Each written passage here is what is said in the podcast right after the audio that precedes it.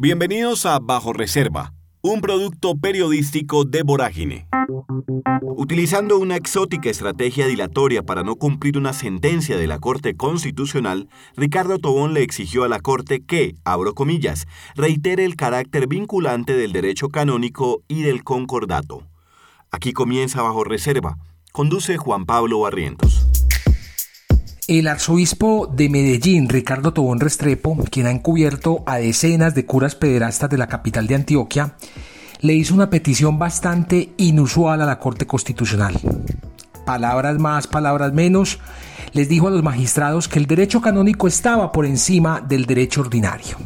Esto para no cumplir con la sentencia SU 191-22 que le obliga a responder un derecho de petición que pregunta por 915 sacerdotes. En Vorágine ya pueden encontrar esta sentencia también pueden encontrar la petición que le ha hecho el arzobispo a la Corte Constitucional. Ahí están esos dos documentos, como también pueden encontrar toda la investigación periodística que hemos hecho sobre la pederastia en Colombia, pero específicamente allí en el departamento de Antioquia.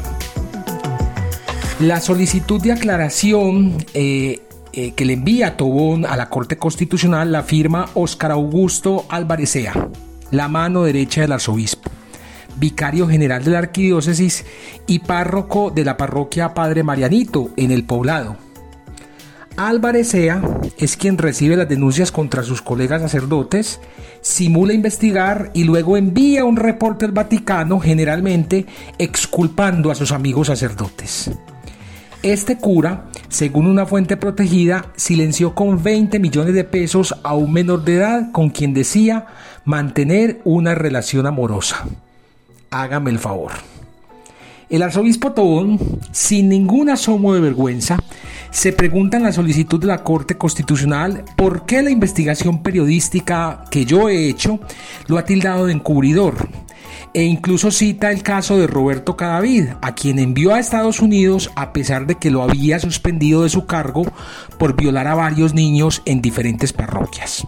Hoy también en Vorágine pueden encontrar la historia de Roberto Cadavid, el capítulo completo que escribí en el libro Dejad que los niños vengan a mí, para que ustedes sepan eh, qué tipo de persona es Tobón, que incluso pues se escandaliza ante la corte porque en la investigación periodística se ha descubierto que es un encubridor de pederastas.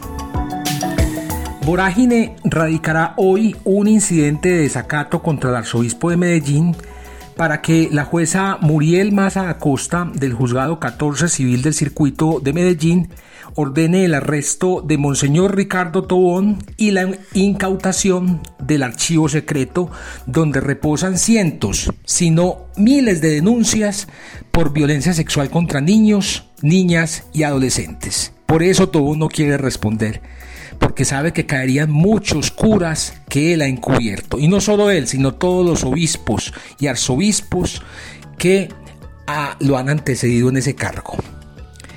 Después de que logremos el acceso al archivo secreto, vendrá otra pelea jurídica, porque esto ha sido pelea jurídica tras pelea jurídica. Ya hemos llegado dos veces a la Corte Constitucional y ya ha habido dos sentencias contra el arzobispo. Esta otra pelea jurídica pues, se dará en caso de que el arzobispo decida mentir en la respuesta al derecho de petición o en caso de que desaparezca o destruya información. El equipo periodístico de Vorágine tiene en sus manos decenas de denuncias contra sacerdotes de la Arquidiócesis de Medellín que sabemos fueron denunciados en las oficinas de la curia de la capital de Antioquia. La información que entregue el arzobispo Tobón nos ayudará a entender si está entregando todo o si está mintiendo. En caso de que esté mintiendo, estaría cometiendo un delito, el de falsedad ideológica en documento privado, y ahí entablaremos las correspondientes denuncias penales contra el máximo encubridor de pederastas de Colombia. Tobón es el más peligroso encubridor de curas pederastas, pero no es el único. Todos los obispos de Colombia han encubierto a depredadores sexuales de niños, niñas y adolescentes. Hay unos que tienen más poder, como es el caso del arzobispo de Bogotá, Luis José Rueda Aparicio. Este señor es el presidente de la Conferencia Episcopal de Colombia, es el que debería dar ejemplo. se autodenomina como defensor de los derechos humanos. Incluso Gustavo Petro en su posición dijo que era un hombre de paz. Puede que sí, pero también es un gran encubridor de pederastas que se niega a cumplir una sentencia judicial que lo obliga a responder por más de 927 sacerdotes de la capital. Al igual que Tobón, Rueda Aparicio contrató una firma de abogados a la que me imagino le, pagará, le pagaron una millonada. Para que ustedes sepan que cuando están dando plata en la iglesia, la limosna, la ofrenda, esa ofrenda se va para pagar abogados que defienden a pederastas o más que defienden a pederastas, defienden los archivos secretos donde reposan las denuncias contra estos pederastas el arzobispo de Bogotá, Rueda Paricio, lo acompaña Luis Miguel Alí Herrera. Él es el obispo auxiliar y es el secretario general de la Conferencia Episcopal de Colombia. Este señor, escuchen bien, es disque el representante del Papa en la Comisión Internacional que tuvo que crear el Vaticano para que los curas no violen niños. Luz de la calle y oscuridad de la casa, pues en Colombia no dice ni una palabra de los cientos de casos que tienen en sus archivos secretos. Eh, Ali Herrera también ha ayudado a encubrir a pederastas, no solo a su actual jefe, sino al cardenal Rubén Salazar. Ha estado calladito, calladito, pero luego va al Vaticano a sentarse en esa comisión, a pontificar y a hablar maravillas y a sacar documentos que aquí no cumplen. Si vamos a Cali encontramos a otro que se llama o que se dice llamar defensor de derechos humanos, Monseñor Darío Monsalve, él sale y marcha y está a favor de los más pobres y los más necesitados, muy activo en redes sociales, pero también tiene un historial de encubrimiento de pederastas que da miedo. Monsalve Mejía también se niega a cumplir la sentencia de una jueza que lo obliga a responder por más de 600 curas de Cali. Hace poco, Vorágine denunció que Monsalve Mejía encubrió al cura Dagoberto Cárdenas, quien según cuatro fuentes protegidas violó a un menor de edad que hacía parte de la primera línea. Y así podríamos seguir por todo el país, pero les hablo de otro que se niega a cumplir una sentencia judicial. El obispo de Sonsón Río Negro, en Antioquia, Fidel León Cadavid Marín.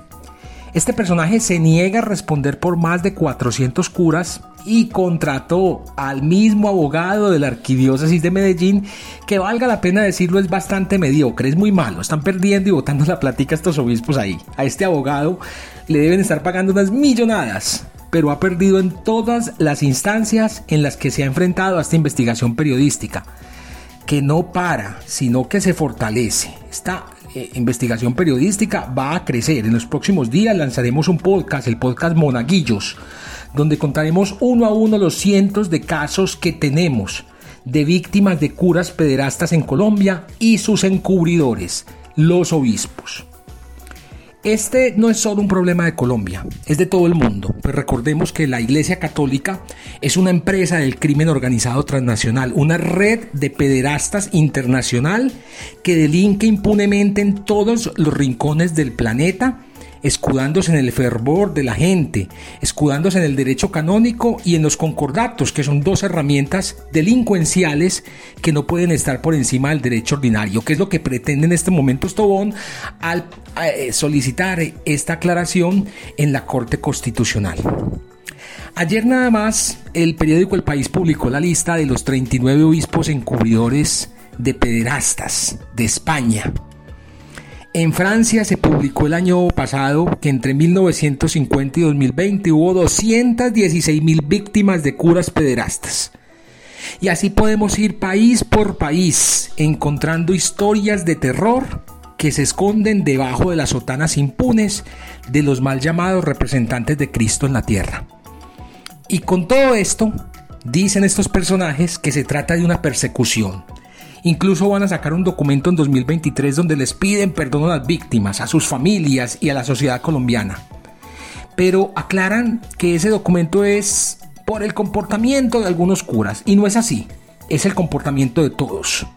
Pues el que encubre, en el caso de los obispos, y el que calla, en el caso de los otros curas que saben que hay otros curas violando, el que calla un abuso de un colega es tan violador como el colega mismo. Repito, Estamos ante una empresa delincuencial transnacional muy peligrosa que aquí en Vorágine seguiremos denunciando sin eufemismos.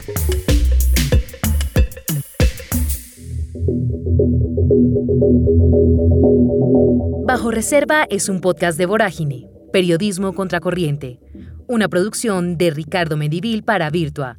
En la producción sonora, Carlos Sanabria. Locución, Camila Gómez. Más investigaciones e historias en www.voragine.co y en redes sociales, arroba. Gracias por escuchar.